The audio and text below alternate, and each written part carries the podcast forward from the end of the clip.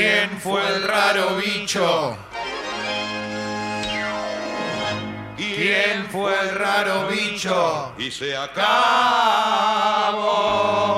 Para, para, para, para, para, para, para, para. ¿Quién Pa, te pa. ha dicho Che Clemente, que pasó el tiempo del firulete. Por más que ronco me merengues y las congas, ya fue el tiempo para la milonga. Vos, Deja nomás que algún chabón chamulla el cohete. Bueno, gracias. Sacudile tu Gracias. firulete. Gracias. Buen día. Grande, Leo. Hola, Leito. Gracias por estar, por compartir este momento tan lindo. Eh, voy a arrancar con algunas cosas que tienen que ver pura y exclusivamente con la información, con lo que está pasando, con lo que es el ahora. Bueno, en estos momentos, en estos momentos eh, se está replicando mucha información de ayer, básicamente, no tanto de la hora, porque recién me comentaban o preguntaban eso si vimos lo que dijo Riquelme, qué pasó. Es la gran vedette de esta semana, Riquelme. ¿Por qué? Porque el fin de semana son las elecciones en Boca. El domingo, mientras Boca esté jugando a Central, en la bombonera se va a estar haciendo eh, el, eh, el acto eleccionario en Boca. Y Riquelme se paseó por varios lugares, pero ayer estuvo con Jorge Rial, estuvo en Intrusos, algo que nos puede llamar la atención. Lógicamente no tiene que ver con el deporte, tiene que ver con una persona que está vinculado a todo lo que pasa en el mundo del espectáculo, pero fue Riquelme, fue a dar su opinión y creo que lo que hizo también, y no está mal, es capturar a otro tipo de público. Que puede también ser socio de Boca y por qué no. Hoy, eh, cuando Toma habló de esto, le mandaban un montón de mensajes de Angelici bajó que no lo inviten de ningún lado de que ningún canal deportivo. Es eh, como rumor, obviamente. Ya se sabe la verdad igual, pero no sé. Recordemos que lo, lo presentó en la cadena más fuerte, la única cadena que tiene hoy el deporte, con va, son dos, va. Una es eh, Disney, que maneja ESPN y Fox, claro. y la otra es eh, eh, torneos, puede ser, o sea, la verdad que ya tampoco hay tanto, digamos, y, y fue a varios lugares.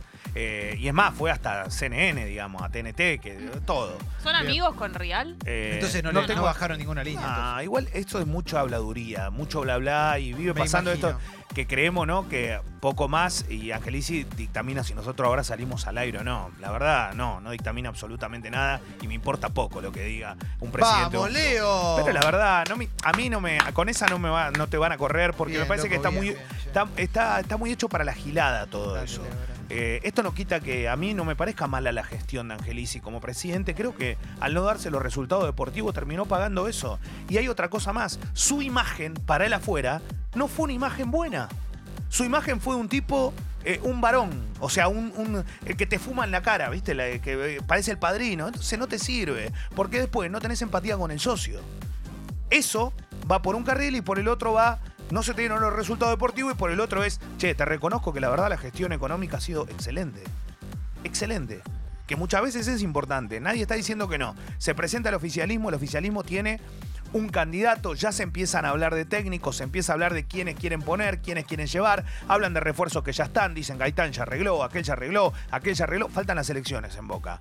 Ayer también se confirmó que Veraldi, uno de los candidatos, porque son tres los que van por la puja, eh, quiere a Luis Felipe Escolari, el técnico brasilero que está muy interesado en llegar a Boca. Escolari fue, recordemos, campeón del mundo como técnico, viene a dirigir el Palmeiras como equipo conocido. Pero ¿y lo de Peckerman? También se habla de otro lado, decir, che, y con Peckerman me podría reunir. Lo que pasa es que todos los dirigentes tienen a uno. Peckerman se habla desde. eh, Riquelme. no, y también desde el lado de Gribaudo. Ah. ¿Por qué? Porque Riquelme hizo algo muy vivo para declarar, es muy hábil. ¿Qué hizo ayer? Creo que el candidato de Riquelme es Miguel Ángel Russo y ayer despidieron del fútbol eh, asiático a Jorge Almirón. Yo creo que Almirón sí trabajó, le gusta a Riquelme también. Pero ¿qué pasa? Voy con esto, que es importante. Almirón tiene un representante que tal vez no tiene tanta llegada con Riquelme y sí tiene mucha llegada con Angelici. Está claro que cuando vos hablas de Boca y hablas de elecciones, ayer hizo algo muy inteligente Riquelme. Dijo, Tevez es un ídolo y los ídolos tienen que estar. Y tiene que jugar en Boca. Si él quiere, tiene que retirarse con esta camiseta y tiene que... Estuvo bien en esto, porque Riquelme puede no... Tal vez no le gusta a Tevez para que siga. No sé, voy a pensar del lado futbolístico. Dice, pero sabe que ponerlo en contra ahora no es el momento. Claro. O sea, ahora lo que tiene que hacer es. Él se fue mal de boca, ¿te acordás? ¿Cómo se va? Sí, sí, se claro, va en un momento donde todavía estamos viendo cuándo hace la fiesta de despedida. Y ya se retiró hace bastante. La realidad es que en su momento cuando se fue, se terminó yendo mal de boca. Él no quiere que con la imagen de decir, che, si a mí me pasó esto, yo no quiero que al otro ídolo que está en el club le termine pasando la misma situación. Así que bueno, va a estar muy peleado. Las, encuestas lo dan a Riquelme arriba por ahora con Jorge Amorameal y Mario Pergolini. Y lo dan cerca a Gribaudo, como en segundo lugar. Y tercero, Veraldi. Por ahora esa es, eh, o ese es el panorama. Se esperan muchísimos socios. Yo tengo un dato que esto tiene que ver con algo que yo estuve averiguando y es que no está preparado para que vaya cierta cantidad de público el domingo del acto eleccionario. ¿En qué sentido? ¿A votar decís o a estar? Yo tengo un dato que es que hasta, hasta 38.000, 40.000 personas puede llegar. Estamos hablando de una locura, no existe en un club de socios que vayan a... En un club... ¿Puede ir a votar esa cantidad de gente? Riquelme está subiendo la apuesta y dice, vayan a votar todos. Si la gente de Boca va a votar de verdad todos los que están habilitados, y pongamos que lleguemos a un número exorbitante, 45.000, 50.000 personas, algo que yo creo es imposible, capaz sucede, no lo sé, me parece que no da abasto. Yo vi el lugar, vi la cantidad de lugares que están, las mesas que están preparadas, no hay forma. Bueno, veremos. No hay forma que vote tanta gente, de verdad lo digo, no, no sé cómo...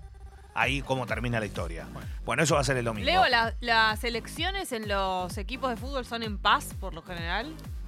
Por Hay de más de todo. que haya pica. Hay de entre- todo, no, hay de todo.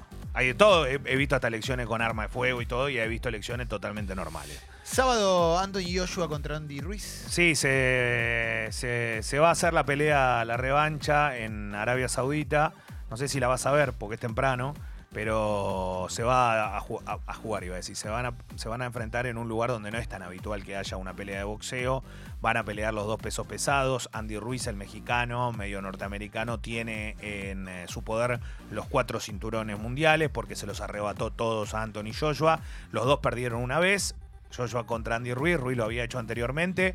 La verdad es que eh, uno cree que en la revancha va a ser distinta la historia.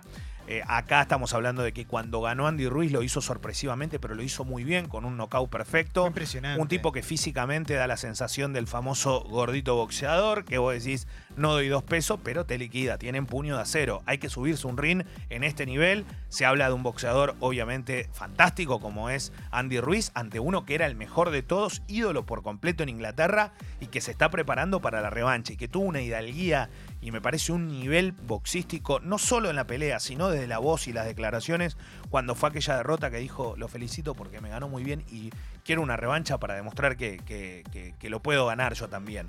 Y, y la verdad que ahora está la revancha y está y la pelea va a estar buenísima eh, para todos aquellos obviamente que la sigan y todo. Vamos a ver qué, forma, eh, en qué forma se encuentra tanto el, boxeador mexicano como Anthony Joshua. Uno imagina que va a ser una pelea muy pareja y que va a tener en algún momento eh, alguna mano fuerte. Eh, Andy Ruiz lo demostró en- en la anterior.